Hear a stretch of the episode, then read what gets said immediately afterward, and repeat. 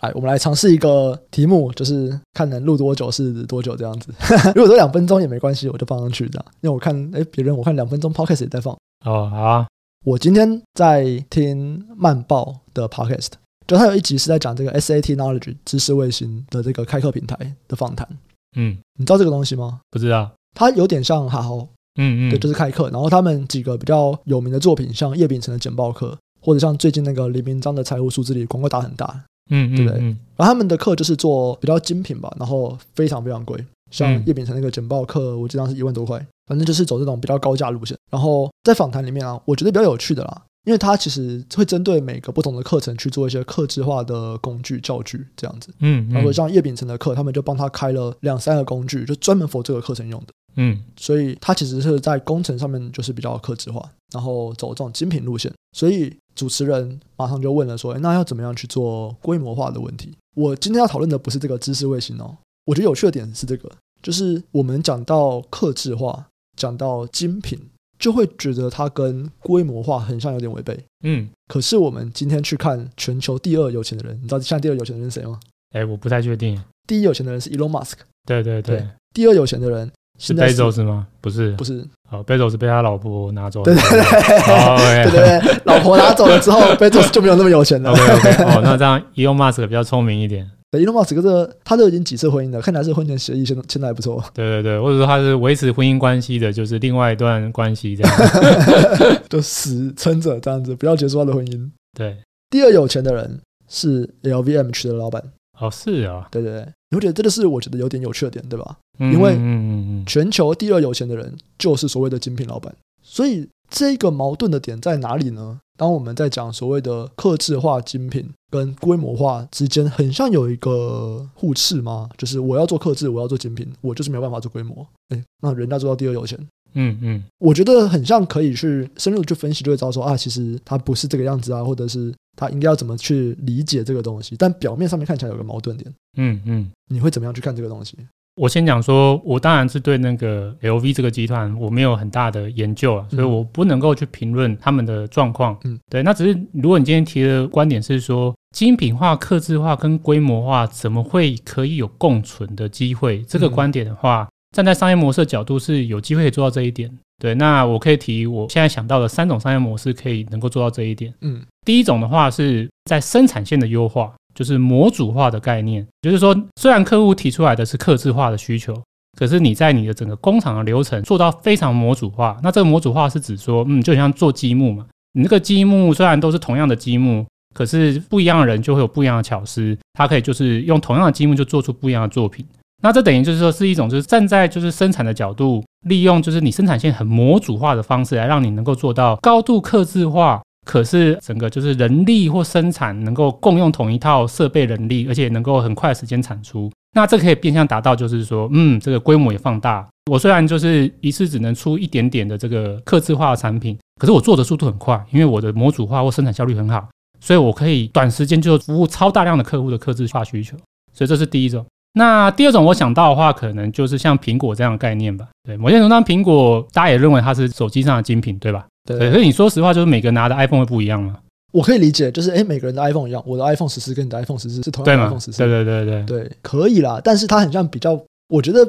苹果是苹果，OK OK，对，就是你很少看到三 C 产品是精品，对吧？对啊，对啊，对啊，对啊，只有苹果吗？对啊，三星也不是吗？对对，所以就是说，我觉得这个很有趣啊，就是说，哇，这个把品牌就是宗教化吗？我不知道怎么讲，就是说，哎，这件事情居然可以让一个就是这么，它其实根本不是什么客制化产品，它基本上就是一个标准品。对，全球有二十趴的，我觉得市占率差不多二十趴啊。对对对，全球差不多就是二十趴的成年人好了。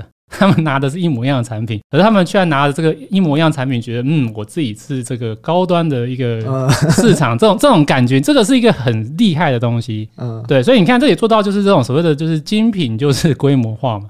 对，所以我觉得这是一个很有趣的东西啊，就是说它不是在产品的就是规格，或者是在什么就是功能上面做到很明确的差异化，或或者它也不是用我们常见那种限量的手段。嗯，所以很多精品就是什么哎什么全球只有一百个哦，对不对？然后我就一百个，可是每一个单价都是极高，可是苹果就不是嘛。嗯，所以这是我讲到第二种案例，就是说如果你有办法让你的品牌就是宗教化。当然，我觉得这是一个非常强的能力，我也自己也不知道怎么做。嗯，对。可是如果可以做到的话，我觉得这是另外一种可以做到，就是呃，某些意义上的就是精品规模化。对。嗯、那第三种，我想到就是所谓的范畴经济吧。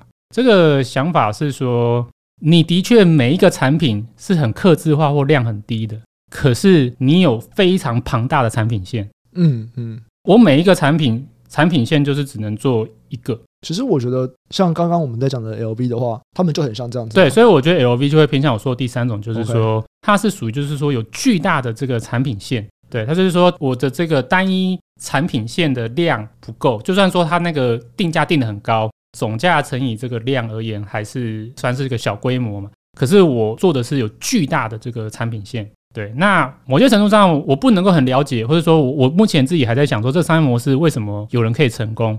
我第一个想到是说。这种人的管理能力一定极强，因为常见有一种就是靠并购。嗯，一个集团有多个产品线，LV 就是超多产品线的。对对对，它就是并购嘛。因为就是大家也知道，就 LV 的强项是在这个就是不同的产品线的收购。对，然后做整个就是不同品牌这样。我不知道有没有重效啊。总之就是说，现在看起来就是在整个它财务数字上面或规模上面就是很大嘛。很多人常常就是做并购，后来的问题是说没有重效，然后就是管理能力不佳，导致就是所有的产品线后来都经营不好。威腾。呃，它也只有两个而已，对，对对，那它也没有不好啦，对，那只是说，的确就是有的人是有这样很强的经营能力，就是说，哇，我可以就是做大量的就是不一样的产品线或不一样的品牌收购，然后可以就是经营的很好，我觉得这是也是一种能力。可能还有一些想法是说，为什么他能够具备这样这样能力？另外一种就是说，这个产品之间真的会有互相有重效。嗯，对对，像我觉得金融产品能有这样的现象啊，像你有没有发现，就是说，呃，金融公司往往会朝向金控化。呃，我理解就是说我一间金控，我又卖保险，又有银行，又有证券，对，什么都有一点。对，对。可是你不觉得台湾这样子吗？美国就不是啊。对，的确，那我觉得这可能也是跟台湾跟这个台湾的独特的。台湾有一点法规啊，就是说法规上面会限制一些竞争的状况。对对对对对，站在某些程度上面的话，就是说。或者我自己认为说，为什么会有这个现象，出这种法规的限制啊？我觉得还有一种就是，我觉得金融服务会有一个很大的一种特性吧，我把它称为是转移成本。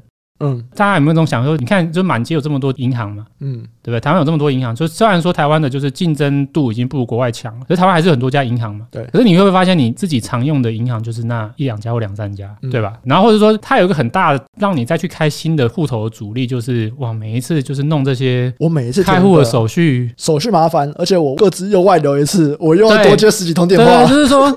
这个金融服务是一个很有趣的服务，因为它就是高度监管，所以你每一次申办一个东西，或者想要开通一个新的服务，或者说你想要把你既有的服务转移到下一家，它都需要经过很多很冗长的一种程序，或是一种时间上的一种麻烦的门槛。嗯，你认真说，顶多就浪费你一个一两天嘛。对，可是问题是说，各家的服务其实有些程度上没有那么大的差异化，没有那么大的差异化会阻止你，就是说我真的有需要花那两天去开一个新的户头嘛？嗯，这种变相对金融业者其实是一种很怪的优势啊，就是说，嘿。就是因为你有转移成本，你在我这边开户，其实你会有很长的时间一直停留在我这个地方，我就可以不断的就是拿我其他的集团的业务去跟你做 promote 或促销，嗯、所以你常会看到说，哎，对啊，我明明在这边只是开一个就是定存的户头，就他开始三不五时的一直拿什么就是理财服务来推销我。拿保险的服务来推销我，当然大家觉得很烦，很广告嘛。诶，可是有时候你想想看，就是说我真的就是有这样的需求，然后我真的有在想要找哪一家的，就是理财服务，或是保险服务，或者是证券服务，而刚好那个集团又在跟我说，诶，我有这样的服务，你要不要？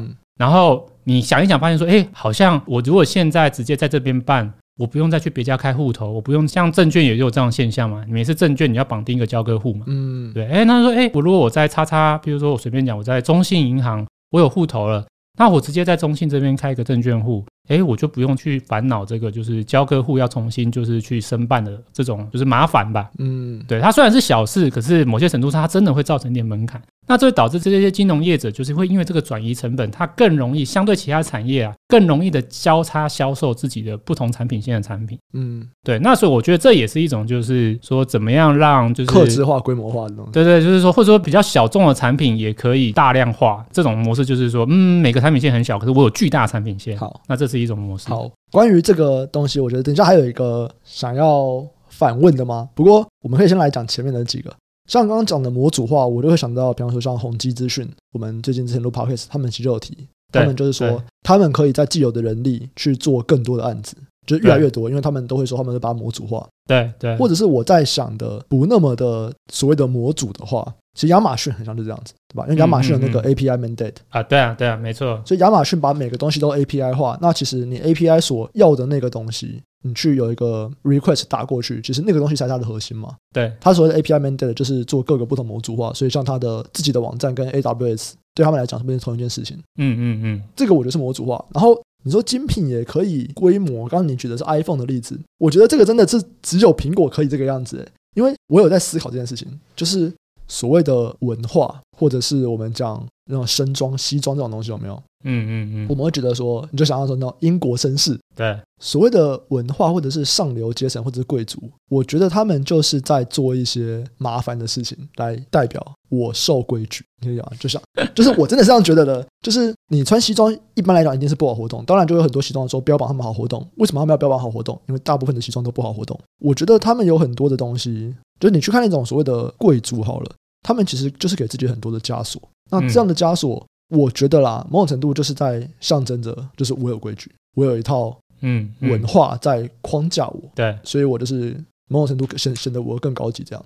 比方说，像我最近有看到一个，就不知道是不是真的，反正就是 Facebook 不是有很多那种做那种影片，然后弄得很短的那种嘛，对。对，然后他们会去解说嘛，有时候你解说完全是假的，我不知道是不是真的。可是我就讲一个，就是我看到有一个解说影片，他就在讲说，劳斯莱斯它有一款车型，它的那个车身旁边那个车身线是一个人用手工画的。哦，他们就是不把它机械化，一定要用手工做。对，我觉得这个东西跟很多那个我们讲皮件的精品很像，他们就要求说我们一定要人工做。对啊，对啊，对啊，我就是不能机械化，为什么？没错，机械化就是丧失那个逼格了。没错，没错，对啊，没错啊。所以我觉得精品可以规模的很像，怎么想啊？你说流水线生产，真的大家都知道它是流水线生产的，很像真的就只有苹果。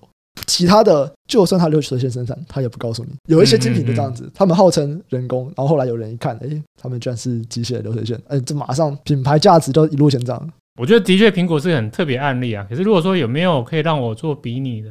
我觉得以前的 Sony 好像有点这样的感觉了。哦，以前的 Sony 有一点这样感觉。对对对对，你想想看，就是说这个很以前了。我学生的时候啊，对不对？对，以前我学生的时候觉得 Sony 什么产品都酷啊，然后 Sony 出了那个 CD 随身听，我就是超屌的。他们以前常常推很多，后来就是很奇怪的规格，没有要用的嘛。像以前有什么什么 ND 哦，还是什么？哦，对对对。当然当然，这个这个不是考一个好的规模化的一个，可是就是说。蛮微妙的，因为就是你喜欢这个品牌，你就觉得 Sony 哇，Sony 代表就是一个精品或者是高阶电器的概念。你觉得为什么啊？所以我觉得就是这个，如果我参透的话，我现在财报我应该就不只是这样，可是我还没有参透嘛。对，我觉得这个品牌的经营能力真的是，我觉得它真的是个强项啊，它真的是在某些企业上面真的是优势。就是你，因为我觉得啊，你讲苹果走精品，我还可以理解说。苹果什么都搞自己的，它 OS 也搞自己的，对不对？你今天你要用 iOS，你要用 macOS，你就是苹果。它某种程度，它就是跟别人不同的市场，然后它唯一。对。可是今天如果你要讲到 Sony，这就很有趣了。Sony 它就是 Windows 笔电。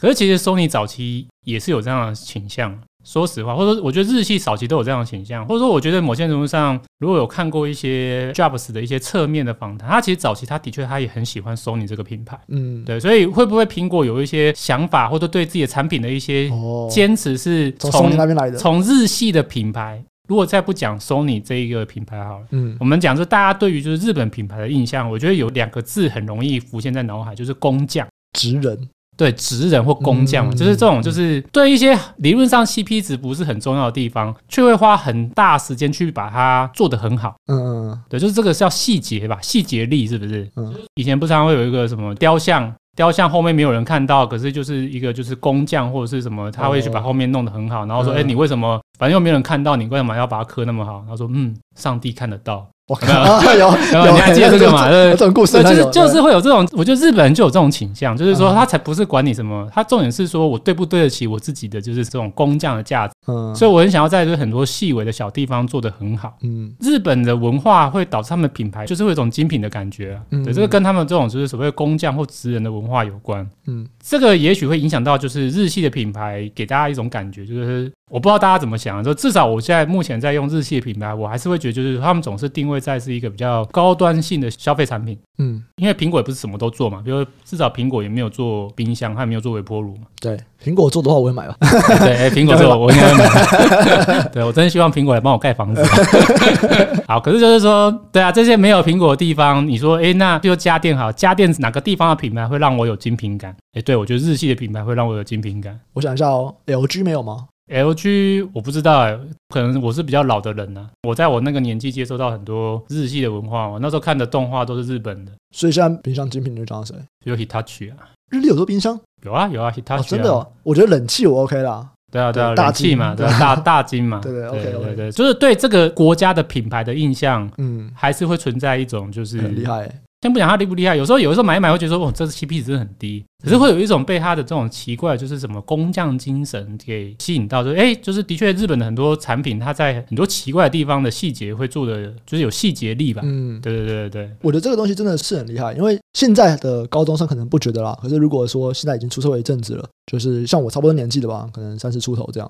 应该对 Made in China 还是有一个品质比较低的印象。我们讲这几年的手机 Made in China 不一定比较不好了，可是像大疆啊、嗯、DJI 无人机那个，对，他们就是最高的嘛，对他们最好。对，可以想象说，我们在十年前 Made in China 还是一个偏负面的印象。那在 Made in China 这个负面印象表现之前，其实 Made in Taiwan 是一个负面的印象。对啊，对啊。原本 Made in Japan 也是负面印象，没错啊，他们是一九八零年才开始变精品的。对啊，对啊，对啊。或者其实日本人其实自己也会有这种，就是我 Made in Japan 有什么好的，我一定是 Made in 德国，这就是一个普遍的一个微妙的现象啊。对，可是你看，Made in Japan 从一九八零年开始变成一个品质的代名词以后，你要我说 Made in Taiwan 是一个品质代名词，或者我们讲 Made in Korea 是一个品质代名词，很像都没有。嗯，也许第一个是我们自己没有这样感觉啊，然后再来第二个话，可能就是说，我从来没有看过有人拿着三星的手机跟我说，你看我三星。哦，真的没有吗？哎，你有吗？我是遇到很多会不屑果粉的人呢、啊，可不屑果粉也不会觉得三星很厉害，他们只是觉得说你果粉有什么好骄傲？他也没有骄傲。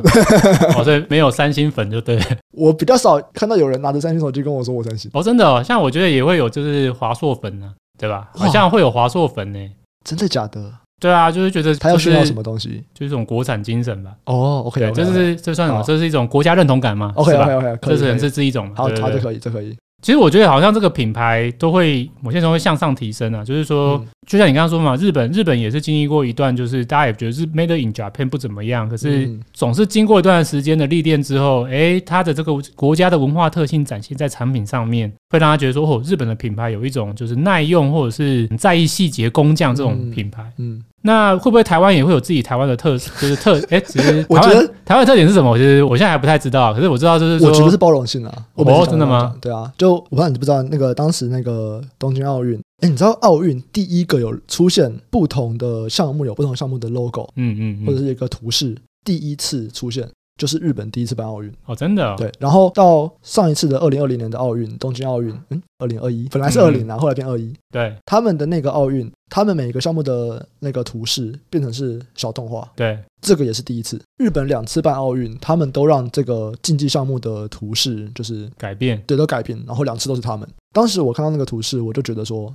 嗯，这很日本，那个图是很日本吧？就你一看就觉得说，嗯，是日本的东西。OK，然后我其实那个时候我也在想说，好，这个东西很日本。那今天假设台湾办奥运，台湾要弄什么东西，我才会觉得说，嗯，这很台湾。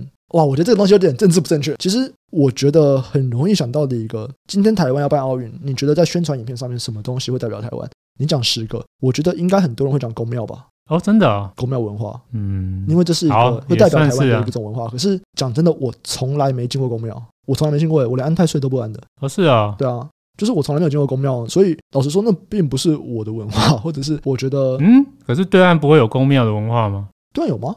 没有吗？很少听到吧？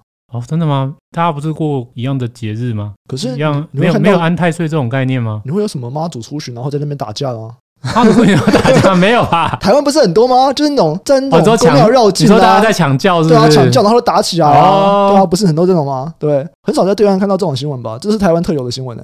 嗯，可是妈祖不是从福建那边过来的吗？他们没有这种好像我我不晓得啊，对，可能我们讲到中国的文化还是以北京、上海为主嘛，对，福建的、oh, okay. 对他们来说就是地区魔都的文化的，对。当时我在想，代表台湾的东西到底是什么？当然，我觉得想到最后啦，讲真的就是我们的包容力、多元，这是正向表述哦。正向表述就是包容多元，那负向表述就是奴性嘛，就是、嗯、OK，就是你可以去压榨嘛，容易受到压榨。然后我觉得这真的是一体两面啊。我不知道你们看过《动荡》，他就写这个。动荡是那个贾德戴蒙的书，有我看过啊。他就有提到说，什么是核心价值？就是你完全不容许调整的东西是核心价值。嗯，然后除此以外的，你可以被调整的那个叫做弹性。所以我觉得台湾就是说所谓的弹性很大啊，然后包容度很大啊，多元文化很包容什么的。某种程度就是在象征着核心价值比较少。嗯嗯，对，就是很少有东西是台湾人所非得坚持、不能妥协的东西。OK。我觉得有点奇怪了。其实你去看大家，像我们之前那个世大运什么的，其实也都是你看新闻或司仪在讲，他们都会说呈现台湾的多元性，呈现台湾的包容，对吧？是某种程度就是在讲说，你其实真的所无法妥协的核心价值，你不太确定嘛？对，所以我们有什么各种台湾价值啊，什么东西？可是我觉得就算这样。理论上也应该会有一些特质，但我觉得你问的是好问题啊，就是说我其实你刚刚问我一个问题，说台湾的代表是什么？我真的的确会有点说不出来。台湾价值，我觉得很多人讲好山好水，地形生态丰富，可是这不是台湾人的东西。Okay. 像我觉得，如果你刚刚讲到就是多元或包容，其实我会马上想到一个国家，就是美国。我不太确定哦，你觉得美国很多元包容吗？先不讲说他们自己有一些 就是种族歧视哈，嗯，也说某些程度上，他们的确站在就是所谓的历史性、文化性上面，它是融入，它就是一个各个其他是欧洲地区的国家，因为他们其实原生土长的印第安人现在已经。就是被他被他们已经弄成是少数民族，嗯，需要保护的就是种族了。可是你看上面就是完全就是一堆就是欧洲很多其他地区、非洲地区的人就是移民过去的嘛。对，那他们的历史的根基也很短，所以某些程度上，像你常常会看一些就是早期一些历史的一些书，其实欧洲人都会有一种根深蒂固对美国文化的一种贬低感。对对对对，对，就是你这个就是因为当初会去美国都是一些比较。不是贵族的人嘛，就是说你很多就是这种龙蛇杂处嘛，对对对对。如果你现在要讲到美国的文化，我觉得往正向的说法，我觉得的确有一种感觉，就是说我觉得他们比较粗放。奔放自由会有种感觉，嗯，对，就是说，对啊，我觉得它就很融合，对，就好像很容易东西都被它吸收进去，嗯，可是我觉得它整体还是会给我感觉，就是说，对，讲到美国会想要粗放两个字，嗯，对，就同样都是英式的食物或者是欧美的食物，好了，哎，好像什么东西到美国那边就就会大一倍，对，然后精致度就会降低，对，降低，对对对对对，可是我觉得这个就变成他们的文化的一种，就是它还是会给你一个感觉或印象，对，像车子也是嘛，你对日本车你会觉得就是说节油。然后可能是比较精致，然后那可是对美国的车就是嗯是比较马力强，马力啊，对啊，就是说嗯这个驾乘的就是感觉或什么的，对对对，然后这种就是这种就是会有典型的差别，嗯，对。可是你刚刚的确好问题，就是说想要台湾，台湾就做不出来，那车子的话，好，好，这也是一个台湾比较有趣一点，对。只是说台湾的商品的，比如说我今天拿着就是 Made in Taiwan，嗯，它会给我一个什么样的感觉？说哦，这个就是台湾的产品，嗯。好问题，我好像没有很认真想过这件事情。看看自己的身上，看看自己用的东西有什么台湾做的吗？我随身携带的，我觉得可能一定有代工啦。品牌有吗？我还真的没有认真想过。吧，食物还不错。我不知道，就是说，我觉得可能也许还没有很强的，就是品牌特性让我有感受到吧。嗯，我对于台湾的产品的话，我觉得最棒一点的人是在，我可能还是觉得在 CP 值吧。嗯，我觉得 CP 值很容易吸引我在一些台湾产品上面会选择台湾的产品。可是其实你是不 care CP 值的人，所以你吃台湾产品就很少。啊，应该说我欲望也比较少啊。对对对对。刚刚那边有点远了，我们一开始在讲精品，对不对？所以我最后想要回到精品这个题目。刚刚有提了说，其实精品在你讲的三种情况，有可能是可以被模化的。第一个是把它模组化。第二个就是，其实品牌的精品跟它产品其实是不一定是克制的，它产品可能是标准品，一样可以规模化。嗯，第三个你要提到说，那它是很强的管理，所以有非常非常多种产品线，这可能就像 LVMH 就是走这种路线。嗯嗯，既然精品也有这些地方有办法做到规模化，当我们再重新回头检视所谓的克制化、精品化跟规模化中间可能有冲突的时候，我的问题是，它真的是在走克制化、精品化就比较不容易规模化吗？还是说，就像是诶，那么多国家，只有日本会让我们有职人的感觉，或者我们讲法国的时尚业会让我们有精品的感觉。香水已经是就法国、意大利哦，意大利也是一个精品的代表。时尚啦。一般的其他东西感觉就是一个就好吃懒做的这样 会会被抨击哦。哎，我觉得这个很合理吧？大家去看一下意大利的公司，哦、你这样会被抨击哦。反正当我们在讲精品化跟客制化可能跟规模化有冲突的时候，到底是它真的精品化、客制化就比较不容易规模化，还是我今天其实比例都差不多，只是我会去要求到精品化，我会要求到这么细节的公司品牌。就是比较少，可是其他成功比例其实差不多。我有一个比较不一样的面向去思考，就是说我我觉得这可能不是一个选择的问题吧，我觉得这可能是一个不一样的公司或企业的营运的历程吧。对，像我觉得就是先讲就是环境啊，就是环境有影响，就是说如果你今天是在一个既有的产业，那一家新的公司进入的话，你想要做出成绩。很常见的会是用差异化策略，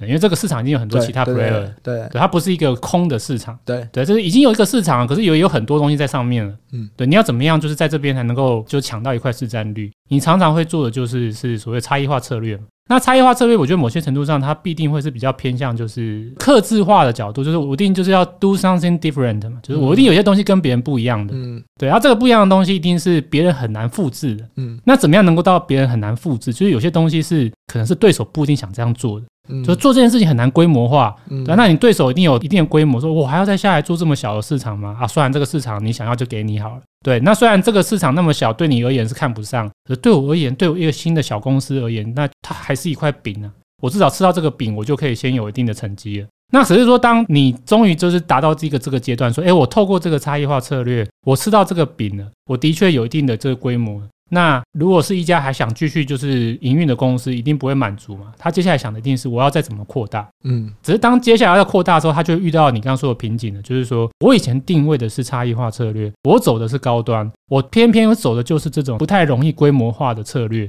好，我真的走出一块成绩了。那我接下来要怎么样再扩大？嗯，往往是在这个阶段的时候，企业就开始去思考，就是说我该怎么做？嗯，对，那就有很多不一样选择嘛。啊，有的是说我直接就是我也降为标准品，呃、对，就我有更多的钱，我可以拿来打就是低价策略。对，这这是一种选择嘛。对对对，对。那还有另外一种策略，可能就像我刚刚说的，说，哎，我想办法就是我一样希望能够维持这个克制化的策略，可是我把我的就是生产线就是做的更加极致，就刚刚说的模组化。有谁做到这个、啊？像我觉得台湾的工业电脑就是这样的类型。我觉得工业电脑大家比较没有感觉，有没有别的？因为有没有别的？你说今天从高端到一定规模开始做低端，我觉得这个例子一大堆。我们就讲最直接的 Uber 就是嘛。嗯嗯。Uber 最一开始它是只有宾士 BMW 可以做共享，它到后来什么车都可以嘛。对。那这就是哎，丧失了所谓的黑头车的这种共享服务。对啊，我觉得它就有这样子品牌的往下变成一个大众的感觉。嗯嗯嗯。我觉得这个超多啦啊。可是有没有什么东西是我一开始精品起家？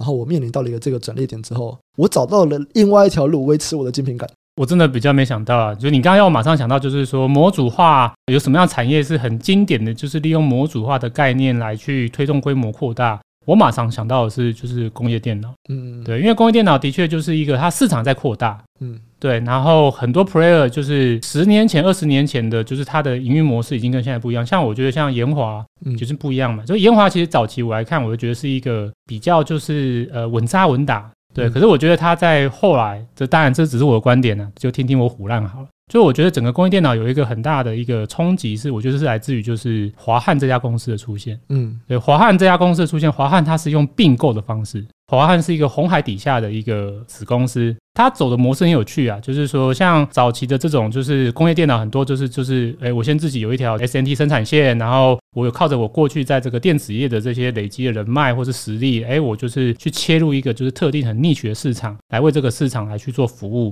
然后我的能力是在这个系统整合，然后我可能部分也有这些主机板的一些就是呃研发或是开发能力。就是早期我们看到这些工业电脑，很多公司都是这样长出来的。对，所以我就是苦干实干，然后慢慢累积客户越来越大。那可是我觉得华汉是一种就是新的方式，就是哎，我就是直接靠并购啊。我就是把一堆公司并起来，我认为有重效就并起来。啊，比如你工业电脑需要主机板的制造能力，好，我就是先弄一个主机板的进来。哎，你需要一些电子零组件，说，哎，我把一些电子件并起来。哎，你需要出海口，是不是？哎，我来买一个 POS 的出海口啊，对不对？你这马上就有了。对，然后说他就是他后来就直接去买一家德国的工业电脑相关的这一个公司嘛。对，那我觉得这个模式出来之后，就让这个整个业界也开始就是参加冲击，哇，就是哇，开始有人用规模的玩法来去弄这种客制化的市场。嗯，对，所以也可以看到，就是说这整个工业电脑产业的业界近年的一个迹象，就是并购也开始变多。嗯，对，原本这种并购是大量出现在是比较消费性的，就是电子业的一个状况。哎，现在居然连工业电脑这边开始也开始走这种就是并购做规模这种模式。以我的角度啊，就是说工业电脑它就是在做这种客制化性的产品嘛。嗯，对，它卖的单价，一台工业电脑的单价是跟一般的，也就是消费性电脑是完全不能比的。哎，那他们的确在现在也开始有这种，就是为了要扩大规模而开始有一些比较新的营运模式吧。像这个并购方式就出现，哎、嗯，这个会不会有点像你刚刚说的，就是那个 LV 集团的做法？嗯，对，就是说，哎，我就是用一种，我不是用这种自己有机成长的方式，或者说我自己的生产线优化方式来扩大我的规模，我就直接用并购。嗯，我刚还有另外想到一个，也是规模化，但还是可以有这种精品吗？它不一定是克制化啦。我想到，哎，所以你的重点不是客制，重点是精品，对不对？我觉得这两个东西有点类似。哦，真的吗？有点，就客制化就相当于是精品的概念，对不对？有一点点。OK，我想到的一个是极致的技术，台积电。你觉得台积电产品会让你觉得有精品感，是不是？哎，你记不记得有一次出了一代 iPhone，它有些晶片用台积电，有些晶片用三星。我知道。那个时候每个人就会去看自己的晶片是三星还是台积电，三星就退货，换到台积电。你记不记得？哎，那你是说是台湾人吗？国外也有哎、欸，因为我觉得台湾人会有一些奇怪的那个，OK，对对对，好想赢韩国。国外也有啊，我在 Reddit 有看到啊。所以 OK，这个我是有想到一个极致的技术。另外一个，我觉得不一定每个产品线都是，但是比方说，我昨天有发一篇贴文在讲 AI 啦，我觉得未来应该所有的网络公司都一定会导入 AI。嗯嗯嗯，Google 两千年提了 Mobile First，那当时他只是说 First 而已。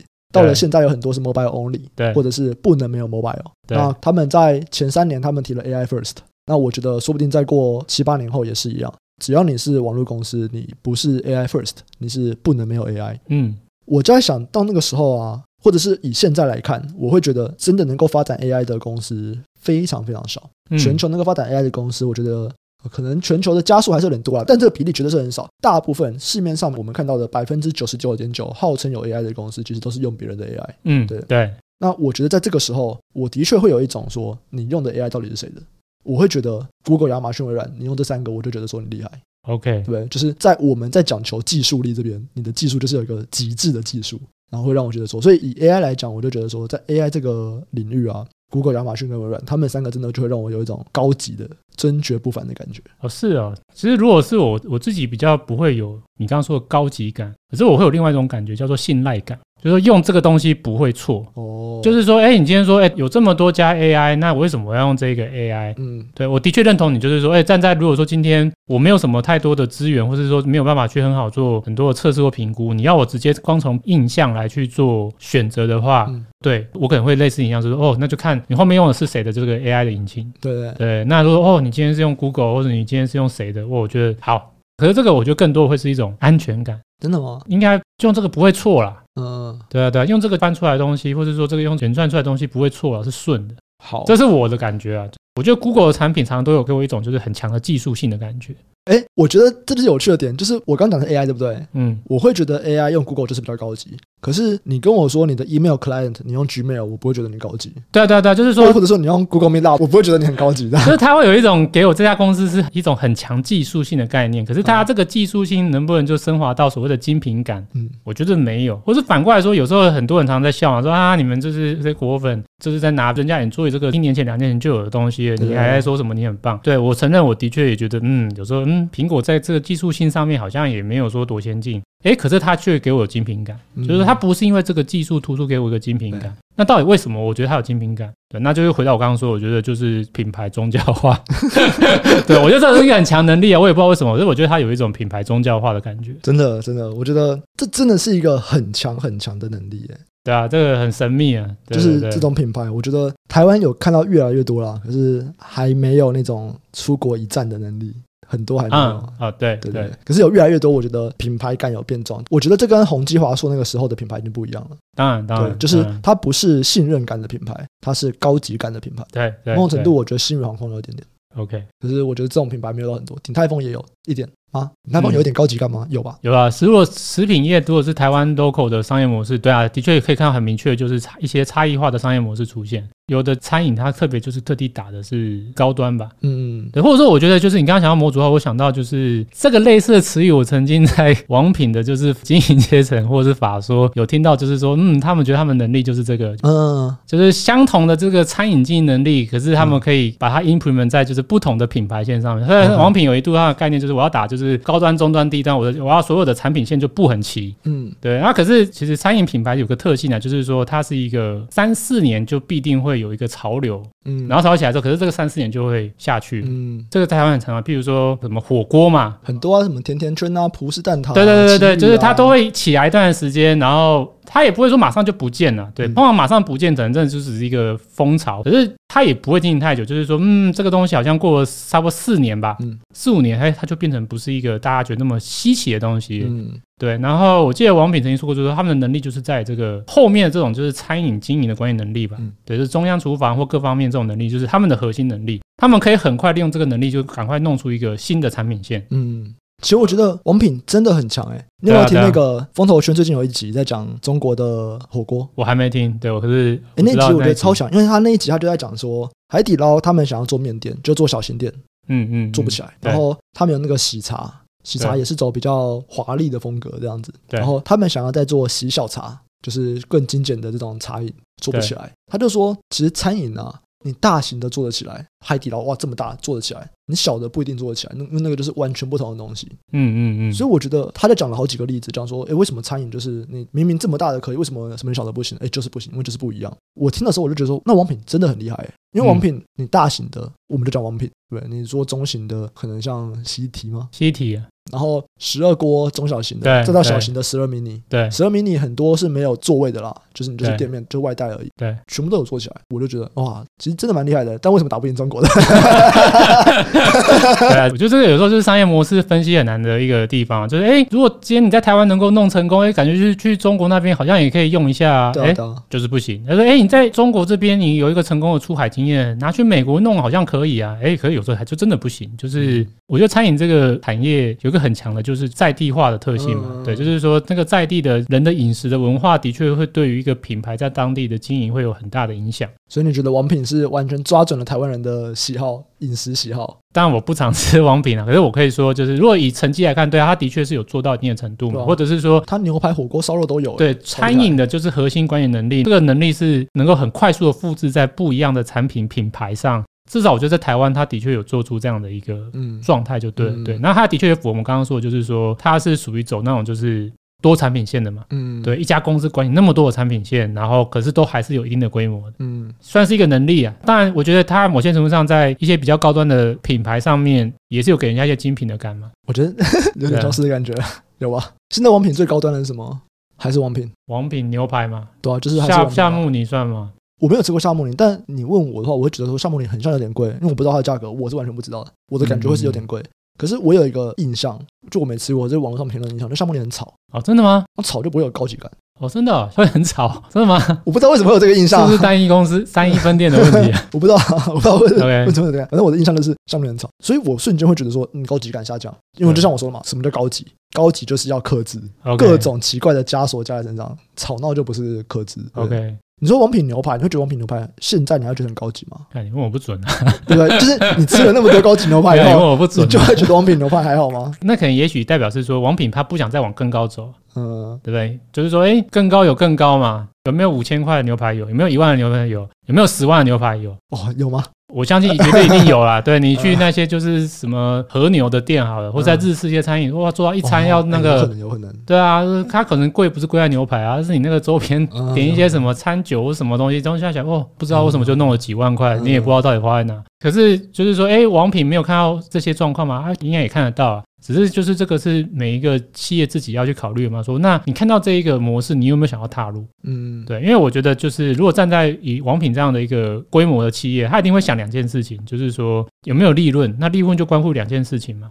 就是它的量跟价，对，怎么平衡嘛。就他还是在意他整个集团的营收成长率，对吧？对吧？就说，哎，我当然也可以做到，就是一克就是几万块牛排，可是问题是这个量够吗？嗯，这个量会比我做五百到一千元的产品而带来的这整体的就是价乘以量的，就是 revenue 的效益还要好吗？对，那如果我评估我不会有，再怎么样高端，我可能就不会想去做，或者说有时候可能会有一种是那种老板自己个人兴趣有没有？哦，对，会有一种那种说，哎，其实就跟那个啊带生意做的那个数据不是一样的意思吗？对 对对，那个书局就 是带生意。那有时候他已经不是管赚不赚钱，就说哎，我老板说我就是有个自己的莫名其妙的坚持。这个好多啊，那个路易莎不是有健身房？或者是也像什么示范店吧，它的目的不是要赚钱，它只是一个品牌经营或印象。哎、嗯，这个示范店，对，我说星巴克也常做这个。对，哎，我突然想到，星巴克是不是也可以算是咖啡的？哎，可以，精品，我觉得精品感的，我觉得可以。虽然说喜欢咖啡的人不喜欢这个感觉，对吗？我觉得绝对是有的。对对对对对，就是星巴克有，要再比星巴克好喝的咖啡有好多啊。对，可是大家对于就是星巴克的这种品牌的精品感，不是在于它咖啡好喝，就比单体好嘛，是吧？对，或者或者在它的那个营造的空间氛围。对对对对对，所以我们可以说，苹果其实是星巴克加索尼。苹果绝对有学星巴克吧？这绝对没问题吧？应该是有吧？对啊，或者或者说互相借鉴吧？对啊，就是说一定有这种就是粉丝宗教经营这种概念。因为苹果的 Apple Store 就我觉得蛮星巴克感啊。哦，是吗？所以他们是从那个概念就是弄出来的是不是？我不知道是不是，可是你不觉得蛮有那种感觉的吗？还是说现在的这种比较高级都一定要走那种木质调？好像是，我有认真研究过，诶，你知道吗？就是之前我有在考虑开书店，嗯嗯，对。然后我在考虑开书店的时候，我就在想，就是我的这个店应该要是怎么样的一个氛围？然后其实都会有木头，可是深浅就是不同。我们讲成品，成品就是比较深的木头；鸟屋就是比较浅的木头，嗯嗯，对。然后星巴克就是比较深的木头。Apple Store 就是比较浅的木头，嗯，然后我就每天坐在里面，我在想说，这个深浅的木头给我的感觉有没有不一样？我喜欢深的木头还是喜欢浅的木头？一定会不一样。嗯嗯，对，我觉得，当然这个我觉得应该有非常完整的，就是设计理论。对，我也觉得，这一定有啊。这个就是装潢的这些专业的人，对对对，他们通常就是比较深的这种环境啊，我觉得会给人一种沉浸感，因为它会让你比较舒服，然后你会想在里面就沉浸。嗯，有时候明亮是相反，我觉得比较明亮是让你就是比较活力吗？就是让你比较不要那么昏昏欲睡吧。比较深的所谓的这种沉浸，是指说你睡着也没关系，嗯，它就让你就是有一种放松。然后可以在里面就是长时间的待下去，对，那比较明亮的空间感会让你觉得就是说哦，反正就是比较有精神呐、啊。记得以前好像我也忘记是哪一个设计师，那时候在帮我们看办公室看什么，就是说嗯，这个装潢就是你尽量不要用太深的颜色，要不然你员工会想睡觉什么之类的。嗯，对，不会啊，反正员工都不会来公司。对啊，我想说，其实我那时候有怀疑这件事情，我想嗯，我刚刚去咖啡厅好像都蛮猛的、啊，咖啡厅不都黑黑的？你知道，因为财报狗办公室就是其实只能够用到我们录音的这几天，就是。接下来我们交换办公室，然后我们换办公室的中间会有两三个月的时间，我们是没有任何办公室的。大家财报狗就是远端，然后像 Jeff 那边啊，你知道他们以前怎么工作的吗？他就不是去小树屋吗？不是，他们以前他们是就他们有一段小树屋更早期啊，然后他们很像有中间有一年的时间哦，他们是每天去不同的星巴克哦，每天不同哎、欸，然后就是早上去，然后点一杯饮料，然后坐一整天，我就觉得有啊，就是。他们觉得很棒。我记得我那时候刚从前公司离开，那时候在财报草创，我跟另外合伙人也是啊，嗯，去咖啡厅，那时候觉得好爽，我说哦，这样子 就可以办公，也不用真的花钱在办公室，觉得超爽的。对啊。可是每天会不一样吗？因为 Jeff 他们是每天不一样哎。一开始啊，对，通常你到最后你会觉得这个找这个咖啡厅很厌烦吧？对啊，对啊，我干嘛花时间浪费在这个东西上面？对啊，对啊，对。我原本想说这个题目大概录两三分钟啊，没想到最后就、啊、你跟我讲说两三分钟，为什么？为什么？为什么到现在？好啦，这集就上到这边，下期再见，拜拜，拜拜。